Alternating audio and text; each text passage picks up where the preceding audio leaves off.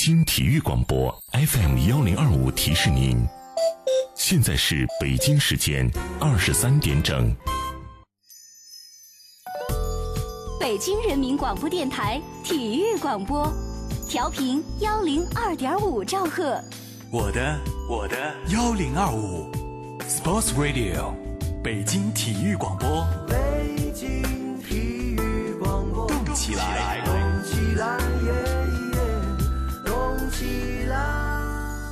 Radio，FM 幺零二点五，动起来。北京体育广播。每一个夜晚都是最美的时光。每晚的十一点，他的声音都会绽放。你好，这里是今夜思雨时，我是孙岩。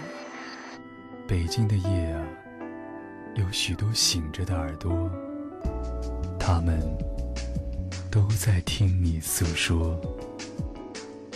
孙岩，每晚十一点，FM 幺零二点五兆赫，北京体育广播，今夜思雨，今夜思雨，这个夜晚，我们在一起。这个夜晚，我们在一起。爱，是花蕊中即将吐露的甜蜜。爱，是风卷残云后天空的明亮。爱是润物细无声的阵阵喜悦。爱是真正明白后的轻松呼吸。爱是很多东西，爱是你在今夜私语时，我能够听到的温柔心跳。诚挚沟通，邀您共享。这里是今夜思雨时。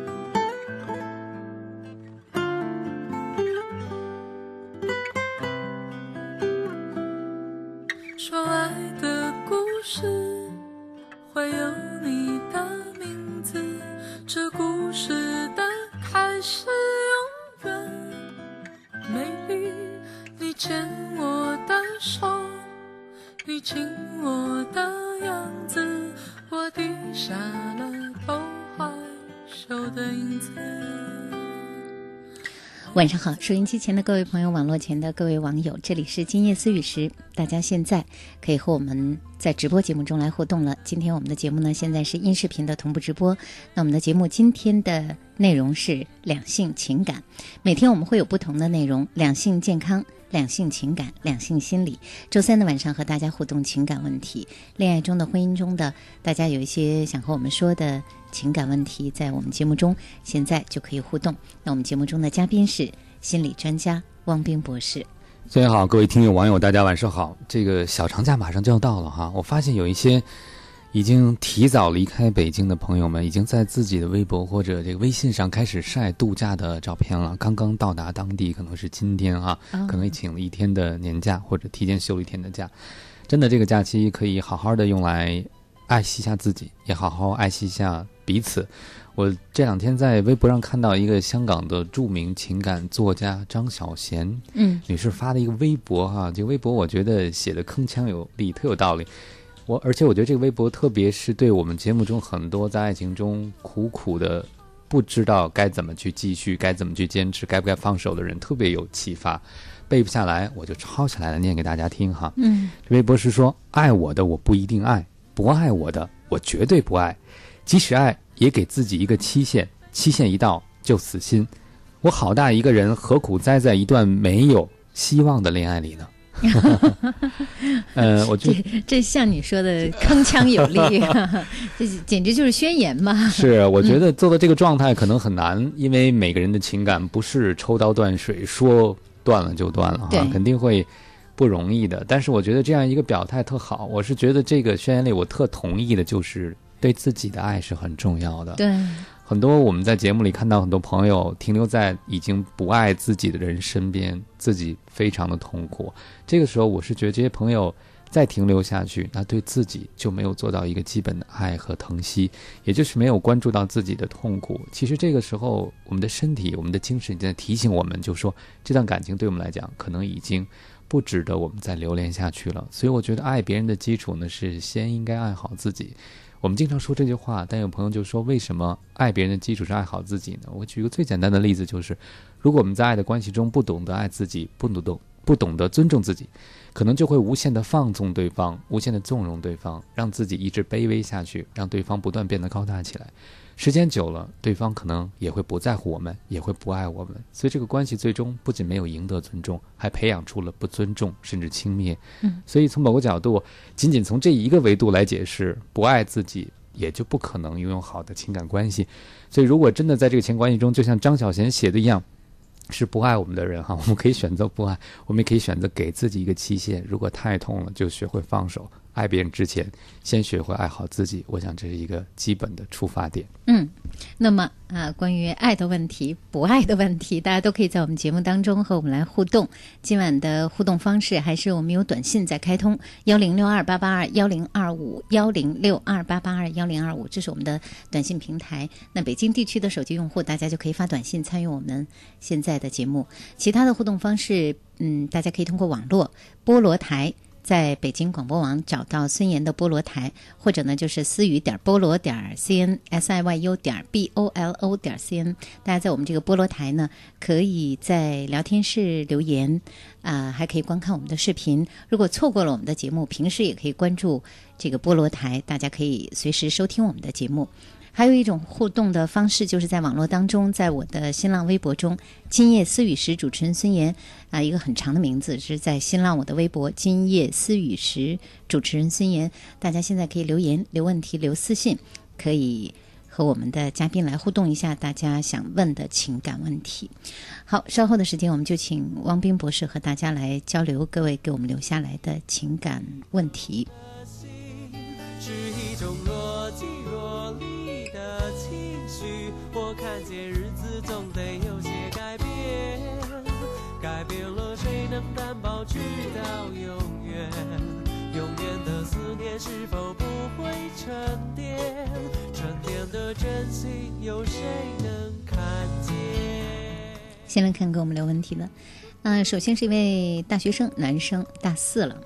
他说，上个学期吧，谈了一位大一的女朋友，本来两个人的关系相当的好，但是为什么一个寒假过后，女朋友就不理我了，而且还给我罗列出了很多的问题？像这种情况，很多同学都遇到过，你们能帮我们分析分析吗？嗯，这个应该不叫不知道为什么吧？因为这个女生已经罗列了一堆问题了，是吗？对这个问题是原因吗？我就想知道这个问题为什么你知道了以后还觉得不知道为什么对方就变成这样？是不是不知道为什么对方提出问题了呢？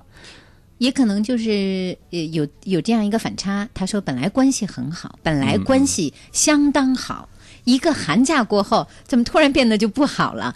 一个寒假过后，女生来了，呃，我不想和你再交往了。你看，你有一二三四五。五个、六个、七个这样的问题，那男生肯定觉得莫名其妙。你走之前，咱俩不是好好的吗？嗯我送你的时候还手拉手呢，嗯怎么回来你现在就这张面孔对我了？不知道这个我们这朋友问的问题是不是只在大一的女生中出现啊？因为我觉得大一的女生有一个特点，她们实际刚从中学进入大学社会，对，这个前半年是她们一个适应期，在这个适应期里，我觉得女生很容易喜欢上一个比她要年长一点儿，能够嗯给她支持和很多经验的男生，嗯因为他刚到学校里很多的不适应，这个时候能关怀他的大哥哥，应该是特别容易被依恋的状态。但是至于寒假后为什么做出这样的改变呢？我们只能猜了哈，也确实不知道真实的原因。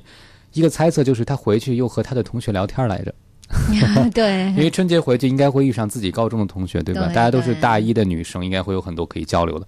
这个时候可能大家就会去比较，就会去说，哎，你谈恋爱了吗？你遇见谁了？你怎么样？你遇见那个人是如何如何如何、嗯，我啊？谈了一位大四的师兄，他怎么怎么样，怎么怎么样，怎么怎么样。哎，同学就可能说啊，那你们将来不能在一起啊？那他了家不在北京啊，或者他家这个不在南方啊，他家在北方啊，你们可能会有什么什么问题？哎，你有没有想过这些问题啊？嗯，极有可能是这个，比如和闺蜜之间和高中同学之间的交流改变他态度，当然也可能，比如说跟自己年长的亲人或者朋友，因为过年有机会遇上很多的朋友和亲人，是不是也聊了这个问题？然后突然这个女生开始变得现实了，或者开始去想很多具体的问题，或者已经有简单的一个刚进大学的女生对一个学长的依恋。变成更理性的去看待这个关系究竟适不合适不适合我们，因为你知道马上要面临一个问题，就是你要毕业了，但他还要在学校里边，嗯，这就是要面临分开，是吧？我不知道会不会有这个原因，我只是猜测这些原因提供给你。当然，最能回答你这个问题的还是这位大一的女生本人啊。其实寒假已经过去很久了吧？过去差不多也、嗯、两个月吧，春节过二月份过春节，现在是那不一个一个多月，一个多月，一个多月，这个男生还没有想明白呢，可能还是想弄明白。有的时候，大概这个男生就会觉得，因为他说好像很多同学都遇到这样的问题，可能和其他的男同学们、哥们儿们也交流过，人家也说，哎，这女孩心思你真的不知道，走之前好好的，回来就变了，嗯，是吧？可能他就所以到今天都没有想明白。对我们相信变化总有原因，但原因是不是我们说的不知道？所以如果还有可能，两个人的关系还没有完全分开，还没有彻底的掰，那能不能问问对方？比如说。你给我提了这么多问题，但我想先问你一个小问题，就是为什么我觉得走之前还挺好的？究竟发生了什么？这些事情和我有关吗？我做错了什么吗？我特想知道。嗯嗯，对，就可以和现在可以和这个呃女孩子，如果不甘心的话，再去交流一下，再去问一下，是吧？对对对，这让我想到了 一句歌词，叫“女孩的心思你别猜哈”。其实我们最好也别猜来猜去，猜来猜去只是我们自己的答案，不代表标准答案。嗯，好，呃，下一位，下一位呢，也是在私信中提前给我们留言的一位，这是一位女性哈，嗯、呃，她说她想问一下，她遇到的这个情感问题是这样，她说现在她这个恋爱呢谈的差不多了，对方呢就提出想结婚了，她说但是呢我不太敢。现在就答应他结婚，是因为前面我在谈恋爱的时候呢，有过一次怀孕，还有流产。他说：“那这是我的一个心病，我特别害怕。比如说，如果和他结婚了，那将来，比如说，假如有生宝宝的这样一个情况，那可能通过什么医生的检查啊，或者到医院去啊，或许会知道我过去的这样一些历史。和他的接触，我觉得。”他挺好的，但是他是一个心眼儿比较窄的人，而且在这个问题上，他可能会认为是比较严重的。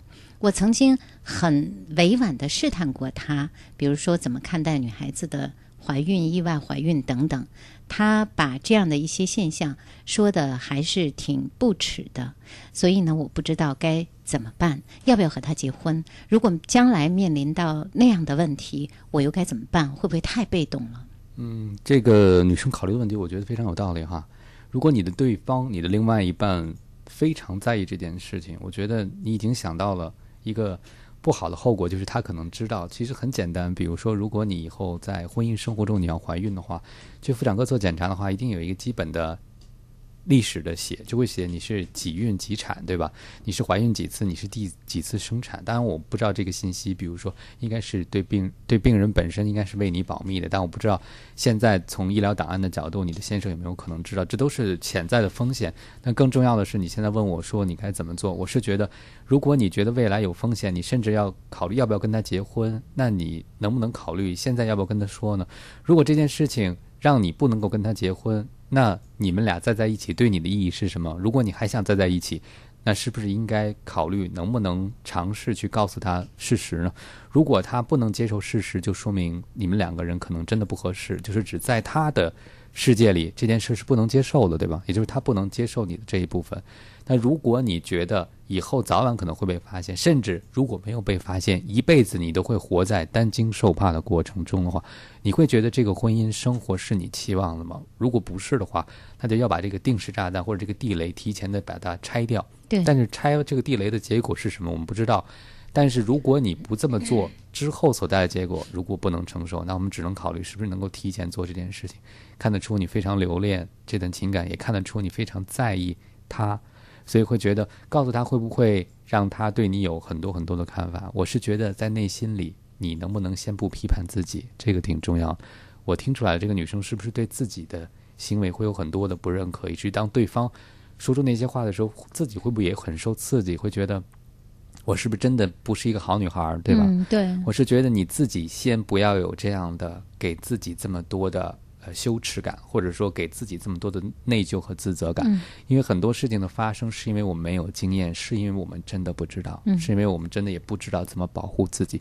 所以其实从某个角度，你是那个事件的受伤的人，你不要再责怪你自己了。所以我希望你先接受你自己本来的样子，然后让对方，如果你觉得不能够承受隐瞒。让对方知道你真实的样子，他做选择要不要留下，别给自己太大压力。好的，呃，一位女孩子也是正正在读大学哈，她说：“那个我是单亲家庭，和妈妈生活了好几年了，呃，和父亲的关系呢，因为父母的离异，然后父亲呢就到上海去工作了，也有很长一段时间几乎是很少见面。他会打电话给我，有的时候电话里我觉得也无话可说。”呃，现在呢是母亲要开始自己新的生活了，因为母亲呢呃找到了一个他认为是合适的人，但是我真的很不喜欢那个人。和母亲还有和那个人在一起的时候，我一下就觉得原本妈妈对我的关心、对我的爱护和我们的那份亲密，啊，因为那个人的存在，真的现在好像已经荡然无存了。当然，我已经懂事了。我知道我要考虑到妈妈的未来，要为他想更多。我希望我能理性的对待这件事情。但是每次看到他们俩在一起，我坐在那儿，浑身就像长了刺一样。呃，现在呢，父亲还是一个人。那父亲呢，也最近联络我特别的多。他还希望说，将来如果我愿意的话，其实可以和他走得更近一些。我也不想。所以我觉得我的生活中要失去两位亲人了。嗯，他现在是上大学了吗？上大学了，上大学了啊！我想，当我们已经习惯了和自己的父母，不管是一方还是两个人在一起的时候，有任何一个人侵入进来的时候，我们都有一种被剥夺感，就是我们本来是对方父母关注的唯一对象，我们是他们爱的唯一对象。现在突然闯进来一个人，并且因为这个人，我们不仅不唯一了，而且可能还没有以前的位置重要了。这个时候会有一个巨大的失落，所以我觉得你这失落会存在很长时间，可能直到你有了自己的情感生活，直到有人又视你为独一无二的这个美好的一个人，而且把他全部的爱给你的时候，也许这种剥夺感会让你很抚平你的创伤哈。因为我不知道这样的剥夺会持续多久，每个人的感受不一样，等于之前的一种习惯被打破了。这个时候，你的情感又无处投放。我不知道你是不是谈恋爱了。呃，你看现在想离父亲近一点，但是你也不想，因为之前都没有联系，好像是不是和父亲近了，对母亲来讲又是一种背叛呢？因为不太清楚啊，父母之间究竟是怎样的关系和立场。所以从某个角度，我在猜你内心是不是觉得自己有一种被抛弃的感觉，又一次成了孤儿了。本来是单亲，现在好像两个亲属、两个家长都不能依靠了，所以一个人变得很独立。我倒觉得这可能是人生痛苦的一个时间，也是一个成长的时间。也许从这个阶段，你开始学会，我们早晚要一个人面对世界的哈。父母不能一直陪我们，他们也会有自己的人生，他们有自己的爱，有自己的生命的轨迹。他们可以在一段时间内完全的属于我们，但当我们成长以后，我们就要学会自己去面对社会了。所以，我想今天的痛苦也许是一种成长的机会，就是你会变得更强大，以至于你可以依赖自己，甚至你可以自己。去寻找属于你的爱情，属于你的依恋关系啊！开始你的新的爱情，甚至以后开始属于你的家庭。这个时候你感觉可能会好很多。当然，拉回到现在来讲，我觉得你可以在生活中，第一少接触他们在一起的时候，对吧？如果有可能，能不能回避一下？别让你现在这么痛苦的时候，反而经常看到，这对你是一定是个不好的刺激。还有一个，呃，我不理解你为什么不愿意接近你的父亲。是不是因为他很早就离开了，没有也沟通？也有可能，也有可能是因为父母的离异，可能当时有什么问题没有嗯处理好，或者关系怎么没有处理好。但是我觉得，如果这个不强仅是理智上，而不是情感上的话，其实你应该想想，要不要改变一下。就是说，嗯如果你情感上还是想今天有机会长大的去了解父亲、接近父亲，只是理智上觉得不应该这么做。比如说，你看他那么早离开了，你看他和母亲可能有很多地方是相反的观念，我是不是离他近了，就好像对母亲不够好？对，如果是凡是理智的判断，我觉得可以暂时放一放。你情感上想不想现在离你父亲近一点儿，嗯这个是更重要的事。如果你内心那个声音说是，其实你也可以和父亲去交流啊，没有人禁止你这样做。你作为女儿，你天然有权利和父母任何一方或者和两个人以你喜欢、以他们能接受的方式去沟通。所以，如果你真的觉得现在很孤独，希望有一个亲人可以了解你、离你近一些，你也可以写信给父亲啊，或者发邮件给父亲，或者用任何你能接受或者他也愿意的方式去沟通。总之，我觉得。啊，如果已经到了上大学的年龄，这个时候要学会独立的长大，把重心放到自己的生活中，多结交朋友，多去开拓属于自己的生活。其实这一天，我们早晚每个人都要面对。嗯，好，呃，今夜思雨时，各位如果有情感的问题，现在想在我们直播节目中和我们来互动，恋爱中的问题、婚姻中的问题，大家都可以告诉我们，短信发送到幺零六二八八二幺零二五幺零六二八八二幺零二五是我们的短信平台。网络的互动方式可以观看我们的菠萝台孙岩的菠萝台，在北京广播网，大家可以在聊天室给我们留言，可以观看我们现在正在直播的视频。还有可以通过新浪的微博，大家也可以留言留私信。那新浪的微电台也可以收听到我们现在正在直播的《今夜思语时》。新浪的微电台找到北京体育广播、北京地区广播、北京体育广播，现在正在收听的就是我们的《今夜思语时》。大家也可以在我的微博“今夜思语时”主持人孙岩中，啊、留言、留问题、留私信。我们的嘉宾心理专家汪斌博士，我们继续来看各位现在留给我们的问题哈。这也是在这个嗯私信中的一个问题。有一位女孩子，她说：“我谈了快九年的恋爱，对方比我大十八岁。嗯，她这个这个这个女孩子，我看一下，她前面她说她二十九岁了，现在她是二十一岁的时候哦，和对方在一起的。嗯，啊、他说这个我都快三十岁了，很矛盾。那不知道是一直等他呢，还是要重新生活？（括号如果重新生活的话是非常难的。）他的故事呢是这样：对方呢比自己大十八岁，从他这个微信中、呃这个微博中、私信中看哈，他说对方可能是对方应该是有家庭的。他说在我们认识之前呢，他这么多年一直和他的妻子处于分居的阶段。他们是为了孩子，所以没有离婚。这么多年，他们一直在过着有名无实的夫妻生活。那他一个在国内，除了孩子的事情，基本上没有回去。我我我觉得这句话可能是这个这个男士是不是在国内生活、是吧？大概大概孩子和妻子和孩子在国外应该是在国外，可能是这个意思。呃，因为他正他应该正在收听我们的节目，所以有什么说的不对的，你也可以补充哈。我可以看一下，下面是我们在一起的时候，对方一直告诉我说，他这一辈子是不太可能再离婚了。那这么多年呢，我们也分手了三次，每一次分手都分得非常的痛苦，难舍难分。每一次分手复合之后，感情又会一次比一次的深厚，现在越发的无法分开。而且最近呢，我还和他刚刚有过一个孩子，但是呢，他要求我把这个孩子打掉了。当时我是很想要，可是他说他并不想害我，更何况可能因为喝了酒，这个孩子也觉得不适合要。但我的内心啊，无法用言语来表达。呃，我现在是坚决的分手，还是继续和他这样下去？另外一个问题呢，他当然还想问一下哦，关于这个呃流产的问题，流产的问题，这这个待会儿再说吧。嗯主要是他想问一下他们现在的关系怎么办？我觉得这位朋友好像内心已经有答案了，因为我注意到他说这个分手前面用了一个形容词，用了一个状语，说坚决的分手，是吧？其实我想“坚决”两个字在你身上，在你心里已经反复出现了无数遍，但可能就是下不了这个所谓坚决的决心。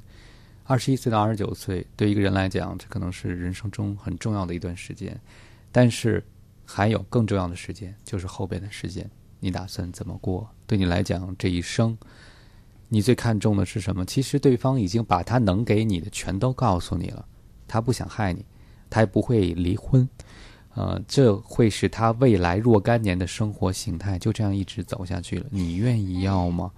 其实这是一个拷问自己的问题，对吧？对没有人能替你做出回答。就在呃你在说这段话的时候，那我又看了一下他的微博。说实话，从照片里看是一个非常可爱的女孩子，嗯，很年轻，嗯呃，你真的应该拥有自己属于完全属于自己的幸福，而不是这种苦苦纠缠的恋情。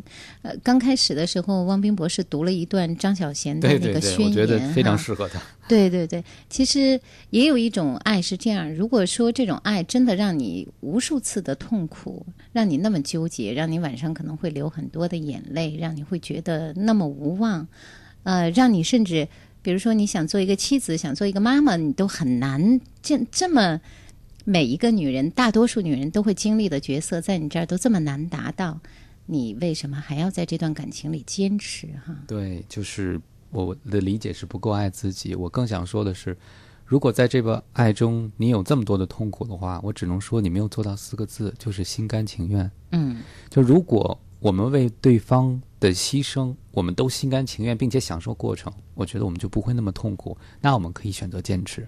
如果在这个过程中你已经非常痛苦了，就说明很多付出你是违背了自己的，是让自己不快乐的。那这个背后你究竟想要什么？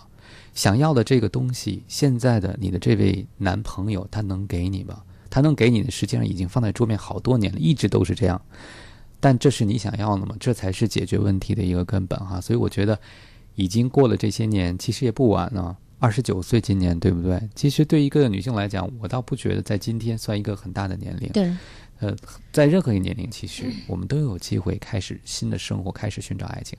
而且你刚才讲开始生活很难了，我不知道是说情感上开始生活，还是在经济上开始生活也很难，不知道。嗯但是我觉得人早晚是要独立的，不管我们最终是不是和他走到一起，独立的生活，独立的面对世界，在爱中我们依然要保持独立，其实这也挺重要的。嗯，嗯、嗯至于他的，我看了一下，还有一个问题呢，是关于这个他的人工流产的问题，因为他说今天去了一下医院，啊、医生告诉他可能药流没有干净，要让他再去做一下。一一些手术，那我觉得这一点你一定要听医生的，这个不要再犹豫了，因为他说他挺犹豫的，不知道该不该去。即如果你去的是正规的医院，嗯，是正规的的这个妇科医生给你做的检查，那这些问题是一定要听从医生的安排啊啊，所以呢，尽快的听医生的安排，然后到医院再去听医生的建议做这个清宫手术。呃，至于会不会影响以后的生育，那是以后的事情。只要这次静养，呃，其实不用更多的去担心，对吧？对一般来嗯说，流产手术会有并发症，但发生率是比较低的，所以对对还是像孙老师说的，选择正规的医院啊，对选择专业上可以值得信赖的医生是很重要的。对对，只要这一次的修养很好，然后这个医生的整个这样一次医疗都是嗯比较可靠的，应该问题不大的。对，其实你也可以把你的担担心在你做之前跟医生分享一下，医生会客观的告诉你究竟你所担心的事情这个几率发生有多大。嗯，好，嗯、下面的这个问题是有一位问到的问题哈，他说到底应该怎么恋爱呢？恋爱啊，究竟是做什么呢？假如恋爱的目的或许只是看看和对方在一起是否合适，那这个过程付出的感情又是什么呢？没有付出，换不回真正的爱；付出了，有的时候也未必得到真正的爱，是吧？是应该这样去解读爱情吗？我看看他究竟遇到什么问题了。遇到的问题是，呃，前面他可能是在婚恋网站认识了一个女孩儿，女孩儿很好，很善良，开始很聊得来，可是这个后来呢，女孩儿突然告诉他说有男朋友了。我记得这个问题他问过咱们，呃，那么后来呢，他又和女孩儿另可能是另外一个女孩儿谈恋爱谈了几个月。但是好像慢慢的没有话题可说了，所以这个男孩子现在给咱们提出了这样一个问题：到底什么是谈恋爱呢？谈恋爱究竟谈的是什么呢？谈恋爱谈的是什么啊？呃，这是一个好大的话题啊！但是我有你的困惑，就想到了一件事儿。其实人生就一直都是这样，不光是恋爱这件事情。比如说我们工作也是，工作上如果我们去谈一个客户，我们去做一个销售的单子，不是每一次销售都有结果的。但是我们不做这些销售，就不可能有任何结果，对吗？嗯，人生的很多事情不是一定会成功的，但是不做努力、不做尝试就不会成功。但是即使这样，为什么我们还要做尝试呢？第一个，结果对我们很重要；第二个，尝试的过程可能也是有意义的。简单的例子，回到你刚才说的爱情，谈恋爱本身应该是愉悦的，这是过程中的快感，当然还有结果的快感。如果过程是愉悦的，最终导向了一个好的结果，我们结婚了。那就说明结果也让很让人快乐。但如果没有达成结果，可能没有如偿所愿的实现两个人走进婚礼的教堂，但至少我们还保有过程中的爱情和快乐，对吧？所以我觉得别把情感看得太功利了，不是简单的要考虑适合不适合，而是在每一次恋爱过程中享受爱的快乐，这是生活给我们的一种礼物，也是人的一种能力，也是让我们生活变得丰富多彩的一种资源。所以选择一合适的人去谈一场恋爱。如果合适，我们就可以选择再走进一步，比如进入婚姻。如果不合适，我们大可以彼此尊重，然后说一声再见，我们分开。但每一次恋爱，我们第一个就像每一次销售一样，我们可能学会了更好的去爱。第二，我们还享受了过程，我们还有愉悦，我们了解另外一个人，也被另外一个人所了解。这个过程本身也挺美好的。嗯，呃，发短信的朋友说：“我爱我的女朋友，我的女朋友比我大，而且还有一个儿子。”女朋友呢还是离异，我们已经有一年多的感情了，现在心里就是特纠结，不知道怎么往下走。你这个不知道怎么往下走，是因为有外界阻力吗？听上去我觉得像，还是你的女朋友有担心呢？对呀，就是担心我们能不能坚持下去，对啊，有没有信心？我们有这样年龄的差异啊，那还有就是对这个婚史的差异啊，还有孩子，啊，究竟什么突然让你纠结了？这个你不是你爱你的女朋友吗？你们俩不是也谈恋爱了吗？对，那是什么问题？现在让下一步应该水到渠成的，那就是如果看能进一步，是不是选择要生活在一起啊？所以希望你能把你具体的困惑。发过来让我们看看，对啊，其实我倒觉得很多的时候不能让我们走下去的啊，看似可能是外在的影响，那最终其实还是我们自己在乎不在乎这件事情。别人可能会觉得啊，好好困难的，你选择这个对象其实还挺有难度的，因为你可能还要充当一个继父的角色，对吧？这是个挺大的挑战，等等等等，会给你很多意见和提醒。但更重要的是你。对这个是怎么看的？你有没有信心？你愿不愿意做出努力和尝试？如果你愿意的话，其实这些东西都影响不到我们。那如果你的女朋友缺乏信心的话呢？那我觉得你更应该把这个短信的前半部分发给她，让她知道你爱她，这个是挺重要的。当然，如果你能做出些举动，让你这个比你年龄稍长的女朋友看到，第一个，你挺成熟的哈，呃，你并不是像他另外一个儿子一样。你是能够承担起一个男人的角色，而且你对事情的考虑很客观、很周到、很具体。也许他也会有更多的信心走下去。嗯，好，嗯，稍微的休息一下，大家也可以借这个时间继续把要提问的情感问题、恋爱的、婚姻中的一些问题，可以告诉我们，发短信发送到幺零六二八八二幺零二五。稍后的时间会继续我们的节目内容。北京广播大厦酒店位于繁华的建国门商务区，位置优越，交通便利，是集住宿、餐饮、会议为一体的高档商务酒店。酒店环境典雅，客房温馨舒适，会议设施一应俱全。层高八米的观云阁宴会厅，更是您举办婚庆、尊享盛宴的理想选择。北京广播大厦酒店期待您的光临，垂询热线八五零幺五五八八八五零幺五五八八。想旅游的人都听八七六，做旅游的人八七乐懂你。北京八七乐传媒有限公司独家代理北京人民广播电台旅游行业广告，拥有全国八十多家电台组成的环球旅游广播联盟独家运营权，优势媒体资源，专业传播能力，为境内外旅游行业客户提供专业的策划推广。懂你热线：零幺零八五零幺三四五六八五零幺三四五六。八七点六。春分后十五日，气清景明。万物皆显，是为清明。作为我国重要的传统节日，清明节承载着人们对古人的追思和缅怀之情。北京人民广播电台温馨提示您，在纪念先人的同时，也不要忘了对环境的保护。文明祭扫，平安清明。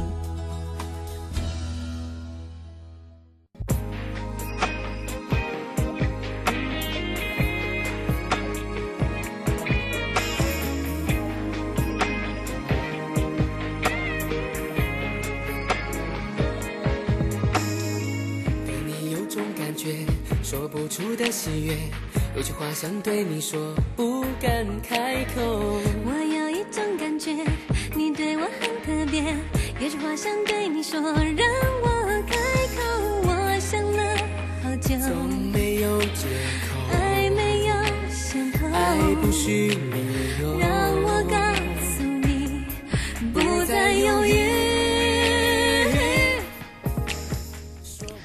夜思语室，周三的晚上，我们是和大家互动各位遇到的情感问题。那我们节目中的嘉宾是心理专家汪冰博士。如果大家有问题，可以发短信。呃，北京地区的手机用户发短信发到幺零六二八八二幺零二五，这是我们的现在可以收到大家短信的平台。那大家现在就可以发送，如果有问题，幺零六二八八二幺零二五。还有可以通过网络和我们来互动，可以观看我们在菠萝台的视频播出，网址呢是 s i y u 点 b o l o 点 c n，也就是思雨点菠萝点 c n，大家可以观看我们的视频，还可以在新浪我的微博中，大家可以留言留问题。呃，今夜思雨时，主持人孙岩，这是我在新浪的微博。一位网友在问，他说前段时间回家。让王冰老师问您一个问题哈，他说这个相亲吧，别人给我介绍了一女朋友，女孩挺好的，但是我家里边怎么到后来又不同意了？他们啊说这女孩第一没有正式工作，第二呢，他们觉得女孩子的学历较低。其实啊，我对这几方面没什么意见，呃，就是女孩子的朋友在网上聊天，老和其他的就是女孩的朋友。在网上聊天儿，老和其他的男孩子好像比较暧昧。这句话我没太听明白哈。是说这女孩的朋友，还是说这女孩？真不知道。但他字面上意义是说女孩的朋友，他是字面意思就是这样。所以我我我再读一遍，就是女孩的朋友在网上聊天，老是和其他的男孩子有暧昧的关系。家里呢说，呃，可以分手。但是呢，我现在啊是在北京，那平时呢结交女孩子的机会也很少，啊，因为是在部队。分手了以后呢，呃，我是觉得好像有一点不甘心，所以呢，我不知道该怎么办。您能帮我分析一下吗？那我觉得他字面上的意思可能有误。和他不不跟女孩的朋友应该没有关系，那应该和他本应该可能是说女孩子和朋友在网上聊天的时候，是不是有的时候说话会比较暧昧，是这个意思吧？我想，如果在参军在入伍的话，这位朋友年龄应该不大吧？我的猜测应该不是很大。呃，你讲到了平时可能接触异性的机会比较少，肯定这和你现在的这个工作状态是有关系的哈。对。但如果你这个年龄的话，我倒觉得肯定是有大把的机会的。以后，对，现在你现在的情况比较特殊了。所以呢，也别把这个未来看得这么的暗淡哈，还是有很多机会去找到自己心仪的女孩的。还有一点呢，我有点好奇，就是其实你了解这个女生吗？嗯，相亲了又回回到北京来当兵哈，呃参军。那在这个过程中，实际两个人接触时间应该是蛮有限的，所以我就不知道你是不是真的了解她，还是只是有一些好感，觉得放下了，好像暂时。在这个当兵的过程中又找不着恋爱对象了，一个人挺孤独、挺寂寞的哈。现在总算有一个人能跟我说上话，还挺好的，是这种感觉吗？还是你真的了解他？当然了，如果不了解，需要的是继续了解才能做出决定了。但是如果是不了解，我觉得也不用做出什么特别大的许诺。关键是说，家里人肯定看到了一些我们没有看见的东西，所以我觉得相亲不一定。会导致结婚，对吧？相亲和结婚是两回事儿，相亲只是提供了两个人恋爱的机会，不一定恋爱就一定会结婚，因为恋爱才能了解适不适合结婚，如果不适合就不结婚。所以我觉得你没有多困难的一个选择，就是说我感觉你们的恋爱才刚刚开始，对吧？就是彼此还在了解的过程中，谈不上分不分，而且家里说可以分手，我觉得其实这都不重要。你觉得要不要分手？而且，如果真是像我们猜测的，你是抱怨女朋友和别的男生在聊天，其实你可以跟他说呀，他都是你的女朋友了，对吧？对，你可以幽默一点嘛。就其实男生可能很不愿意说这事儿，因为特别怕女人觉得自己小心眼儿，是吧？对对。那你可以幽默点儿，就说：“哎呀，其实我太在乎你。我有时候看网上你和别人聊天，我都特吃醋，你知道吗？是吧？其实有时候把这个话说明白了，对方也就了解究竟你是怎么想的了。嗯，看看对方是怎么回应的，对吧？别自己藏着掖着。我看这个。”男生第一个受到了家里的人的影响，第二个是看到这个女孩子这样的行为有点举棋不定，对，其实说明两个人还不够了解嘛，我觉得，嗯，呃，可能的自己也许有了一些判断，但是又因为自己太寂寞，怕寂寞，嗯怕没有人能和自己互动，怕自己。没有一个好不容易好不容易有一个女孩子啊，对对对。不过真的不能因为说啊，因为现在呃这个觉得怕那份寂寞就去谈恋爱，因为真正的如果要恋爱，如果一个合适的女孩子和自己在一起才是最重要的。对，其实，在这个年龄，特别是比如说参军哈、我们也有去部队做讲座的经验，大家就有一个担心，就觉得我会不会没有机会？特别他会着急，为什么着急呢？因为和他同龄的人都在恋爱，对吧？对呃，因为职业的关系，因为你现在工作的关系，你这个环境就没有办法去谈一场和你其他的做不同工作朋友同龄人的恋爱，所以有时候就望着，就心里就特别着急，嗯而且看有的同学可能都结婚了，对吧？就更着急，我要找不着怎么办？我觉得千万别急，这个婚姻呢是一辈子的事，爱情可能是一段，但婚姻是很长时间的事情，所以相亲呢不一定我们就一定要做出一个仓促的决定，还是应该多了解。对，好，呃，一位朋友在短信问我哈，说孙岩，请问窃窃私语，你的 QQ 群号给我。我们不叫窃窃私语，我们叫今夜私语哈。另外那个群号呢，我还真不知道，但是是众位网友他们这个设立了一个群号，所以是不是那个群就叫窃窃私语？没有那个群叫今夜私语时。哦，啊，对，呃，所以如果方便的话呢，其实哪位网友在菠萝台的聊天室可以告诉这位朋友，这位朋友也是可以登录一下我们的那个北京广播网菠萝台孙岩的菠萝台，可以在聊天室里和各位网友互动一下，因为这个我知道这个群号是网友设立的，很多网友都知道，我这一时还不不太还记不起来了哈。还可以直接搜一搜名字啊，对，也可以搜搜一下，是吧名字，？看看能不也能找到。可以试着嗯找一找，所以不叫窃窃私语哈，叫今夜私语时，你可以再找一下，应该能找到。另外一位说，汪冰博士您好，我呢是已婚的男性，我就想问问哈，为什么老婆总是介意我有异性的闺蜜呢？老婆总是因为这个事儿跟闺蜜所谈的一切都能和她说，因为老婆总是因为跟闺蜜所谈的一切都能跟她说，我总是觉得这些事儿不能跟老婆说的困惑和闺蜜说说，心里会好受些。啊，我明白了。但是她这个您跟闺蜜说的事儿，怎么都跑到老婆耳朵里去了？嗯，老婆总是干涉我的隐私自由，是不是在老婆面前就不能有隐私啊？她说这是因为她太爱我了，可是我是觉得这种爱让我很累。有很多女朋友愿意和我聊天儿，我看老婆呢总是有醋意，她把我的女网友都删了，这样是不是有点太苛刻了？她也知道我是爱她的，可是她总是介意我交女朋友，我该怎么办？是不是有老婆就不能有异性朋友？我这就是，我这真是照着这位先生的这个 一二三四四条短信哦读出来的。其实我想听完了这短信，包括我们这问问题的网友，你自己听一遍。如果我们做过换位思考哈，就是你是你爱人，你爱人是你。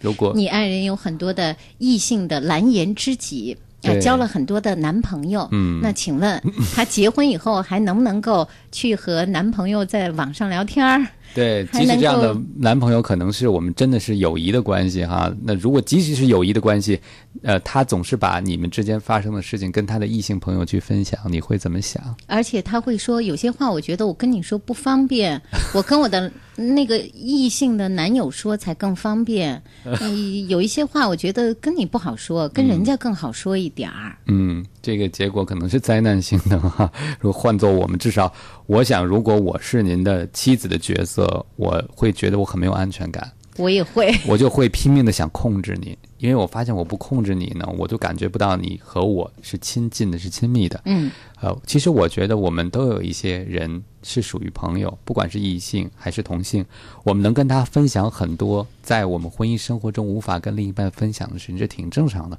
我们跟不同的人分享不同的事，但关键是比例的问题。你是不是有很多的事情不能跟妻子说，于是跟别人说，还是只有个别的事情觉得和当事人交流会让他发怒，会让他发火，所以你应该选择找别的朋友去聊一聊这个事情，澄清一下思路该怎么办，这是另外一种状态。我首先觉得你妻子做的很多事情肯定是让我感觉是过分的，但是过分的背后一定有她痛苦的地方，就是她老觉得她抓不住你，她老觉得为什么我们是夫妻两个不能言无不尽呢？但是我觉得人是应该有隐私的，但隐私边界在哪儿？这可能是一个没法明确界定的事情。你刚才讲到一件事，说我爱我老婆，她知道，我觉得你老婆不知道，嗯，对 你老婆一定不知道你有多爱她，以至于她会把那些人当做假想敌。对如果她要真的明确的感知到，在你的内心她排第一号，别人不管谁都往下排，她也许不会那么抓狂，不会那么控制。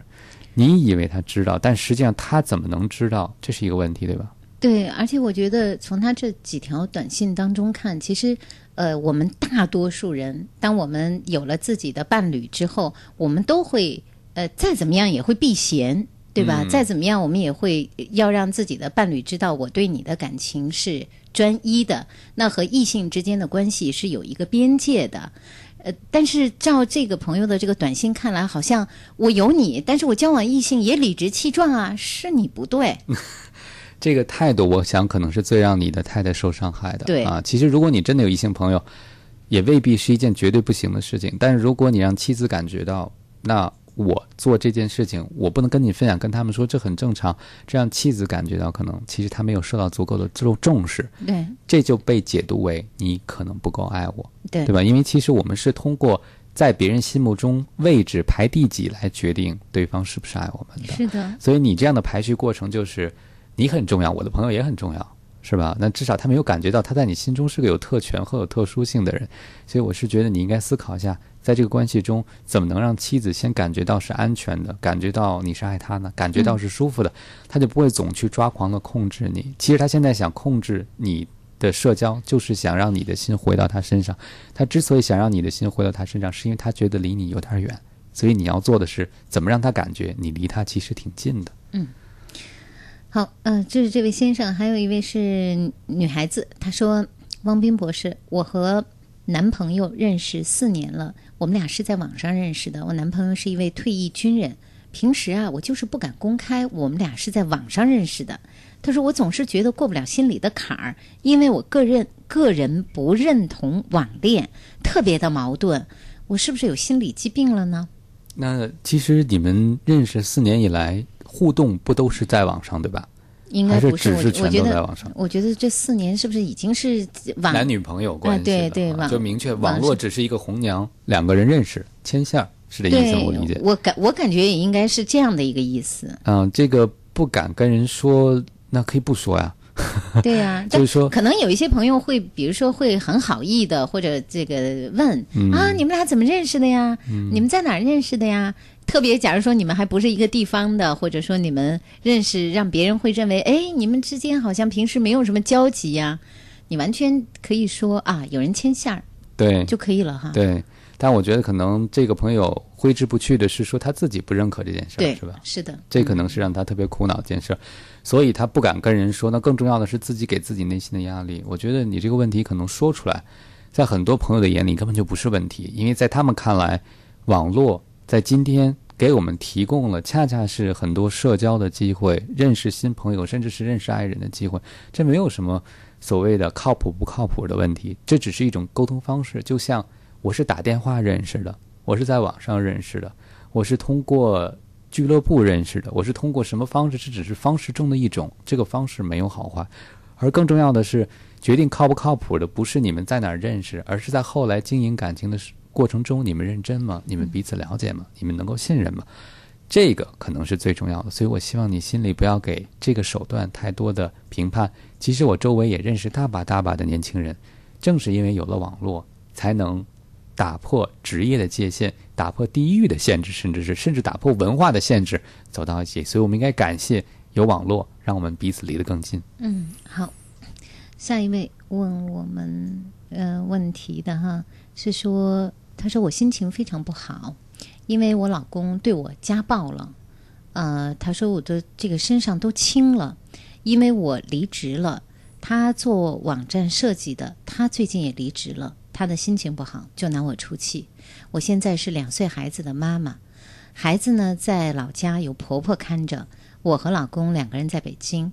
我因为最近找工作没有赚钱，这老公就看我不顺眼，我就想知道我现在该怎么办。首先要保护好自己，不知道你老公会不会最近还有家暴的可能，因为看上去他失业了，然后你还在找工作，你找工作也可能有很多的不顺利，所以这个时候想保护自己，怎么能够脱离一个家暴的环境？有没有朋友可以？我不知道你们严重到什么程度，但我希望你第一时间按我的观点，应该是保护好自己。有没有朋友家可以赞助？是吧？至少我觉得，在这个互动过程中呢，先生已经做到了，我觉得不能忍受，甚至应该是寻求法律援助的地步了，对吧？他还有一条短信嗯刚发上来的，他说我心情非常的低落，我的老家呢倒不远，就在天津哈。他说家暴已经出现好几次了，我该怎么办？呃，他的对对方的家不在这儿哈，对方家嗯相对来说远一点。他说呃，他打我，我都没有告诉过我父母。呃，我现在才二十四岁，他呢比我大九岁。呃，这我估计可能他还有一些短信，也许还没有说完，但是现在给我们情况就是这些。年龄相差也算比较大，对是吧？所以我们这个发问题的女听众是很年轻的哈，而且你的家还挺近的，我觉得这个时候需要社会支持，大不了能不能先回家？对，而且应该，嗯，如果父母能够支撑得了的话，其实父母会站在你身边的。对，其实这个时候特别需要支持，而且这个事情已经是反复好几次了，我觉得这在我的这个原则里是非常不能接受的一件事情哈。对，而且一旦有家暴这样一个行为开始，如果有一次两次，那可能以后还会有，所以不要对，嗯不要寄予希望。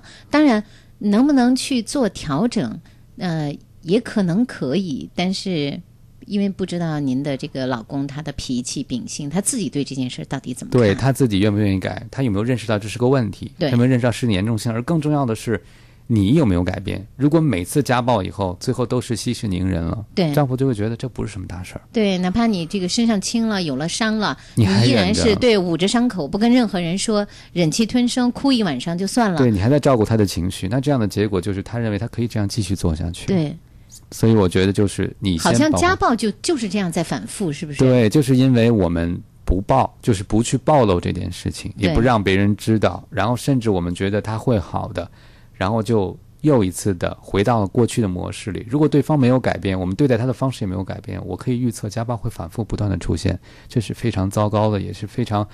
要害的事情，因为您的身体健康已经受到了侵犯，这本身它已经，其实我在我的理解里应该是已经触犯法律了，所以必要的时候应该拿起法律武器保护自己。但是如果你觉得现在还没到那个到那个程度，那至少你应该有人保护你，比如说不知道能不能回家，如果你怕父母担心有没有朋友的地方可以住或者其他地方，我觉得至少先要从物理上有一定的隔离，保护自己，然后才能想清楚下一步要做什么。嗯嗯，还有一位，这是一位男士，我结婚了，但是呢，我在出差的时候呢，我认识了一个无数次梦到的女孩儿，她也有男朋友，但是因为相互之间的吸引，所以我们偷偷的见面了。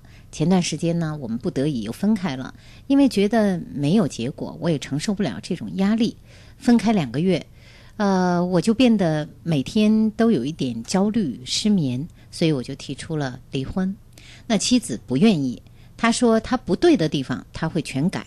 可是我是觉得我已经不爱我妻子了，怎么办啊？我想哪怕我不能和那个女孩在一起，我也认了。主要是因为我不爱我妻子了，我觉得对她也不负责，我该怎么办啊？嗯，我不知道你的妻子期望的婚姻是什么哈、而且我更不知道你刚才跟我们说的这个观点很鲜明的话，你有没有跟妻子说，就是不是因为你不好，而只是我觉得可能那个感情已经改变了，就是有没有让妻子了解到，不是因为他不好，不是因为他需要改变，而是因为你觉得两个人不合适这个原因。如果他知道这个原因，可能就不会总想改变改变去让这个婚姻得到挽留。当然，也鉴于你是不是真的想清楚了你要离开这段婚姻。不过，我看到你决心还是挺坚决的说，即使没有和那个女孩在一起，你也觉得认了，因为你觉得在现在的关系里，实际上对你对对方都是不好的。所以，我不知道你有没有把这个道理讲给你现在的妻子听哈，这个挺重要。还有一个办法就是，我们也学学今天微博里说的那件事。我们给一个期限，就说我们再彼此磨合一下吧。对我们试一试。如果这个期限我们共同默认的期限到了，我觉得还没没有办法回到过去，那我们就散了，可不可以？对，是吧？给对方一个调整的机会，也给自己一个去决定要不要真的做出这一步的机会。但不管怎么样，我觉得你刚才那句说的很在理，就是如果你觉得再停留在婚姻中对对方也是伤害，一定要告诉对方，这是你考虑这个问题的一个原因，对对方也会更容易接受一点。对，当然我们呃，无论是恋爱当中还是进入婚姻，那我们都有个人的权利，说，哎，有一天我们可能这个感情改变了，那我们想选择另外一种生活或者另外一种情感状态，这个也是可以的。但是也要好好的想一想，那当时你为什么和妻子在一起了？嗯，那呃，毕竟你是担当了一段进入了婚姻了，你是在做丈夫的角色，那这个和谈恋爱还并不一样。对，嗯，我当然特别我们不知道你们是不是还有孩子，因为一旦构建了一个婚姻，构建了一个家庭，那就不是简简单单的两个人只有情感的爱与不爱的问题了。嗯，对，而且特别是当你遇见了这个梦里出现了好多遍的女生的时候，我不知道这个女生究竟是你爱的对象，还是她象征了一种生活，一种与现在完全不同的生活，而究竟是婚姻带来的疲劳感，还是因为真的不爱了，我们也不知道，所以还是应该仔细的想清楚。现在老师已经提出了很好的一个意见，嗯嗯，好，今夜思雨时，周三的晚上，我们今天和大家互动的是情感问题。那么每周三都是这样的节目内容，所以大家如果有一些恋爱和婚姻的情感问题，周三收听我们的节目，参与我们的节目。今晚我们的节目内容就到这儿，谢谢汪斌博士，辛苦了，谢谢谢嗯，也感谢收音机前和网络前的各位听友网友，我们下次节目再见。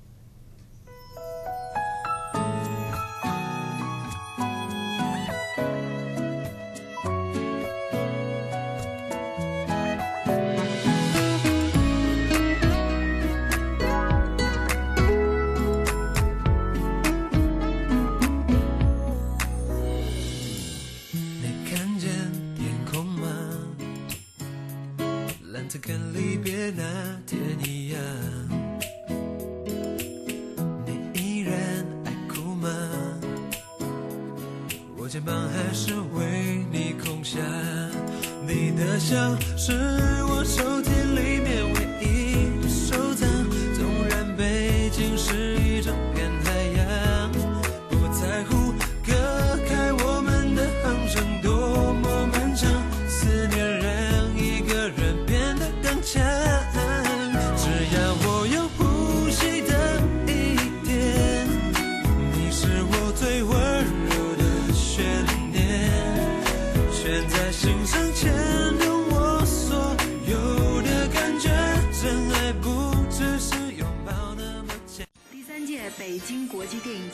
是孙俪，共享资源，共赢未来。我是姚晨，欢迎你来参加，我是吴奇隆。我是 Angelababy，这里有你关注的明星。和我一起看电影，我是王力宏。等你来参加，我是容祖儿。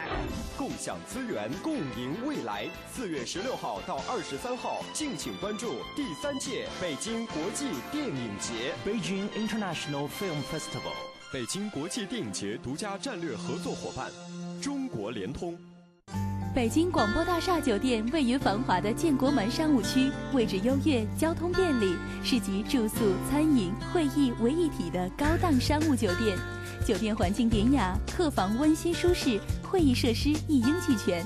层高八米的观云阁宴会厅，更是您举办婚庆、尊享盛宴的理想选择。北京广播大厦酒店期待您的光临，垂询热线八五零幺五五八八八五零幺五五八八。可以阅读的声音，阅读的声音，能够收藏的广播，收藏的广播。北京电台新广播报，每周在五环内中石化、中石油各加油站如约与您见面。给爱车加油的您，别忘了免费领取这份礼物。阅读声音，收藏广播，尽在新广播报。新广播报发行服务热线六四九幺八三二三六四九幺八三二三。春分后十五日，气清景明，万物皆显，视为清明。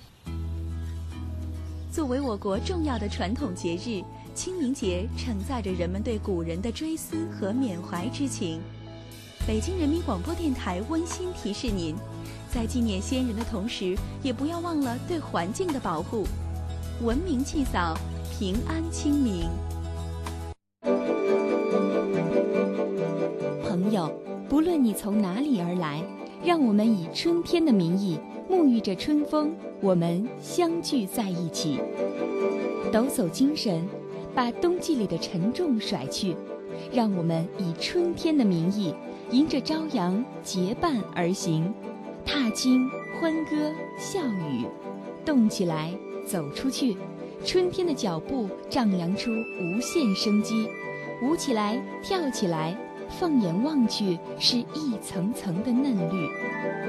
体育广播四月一号推出《北京春天里的故事》系列报道，敬请关注早中晚体育新世界三大板块。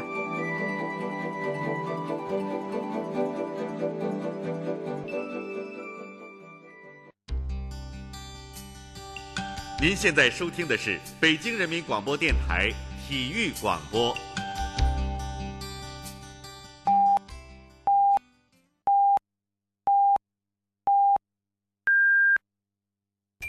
北京。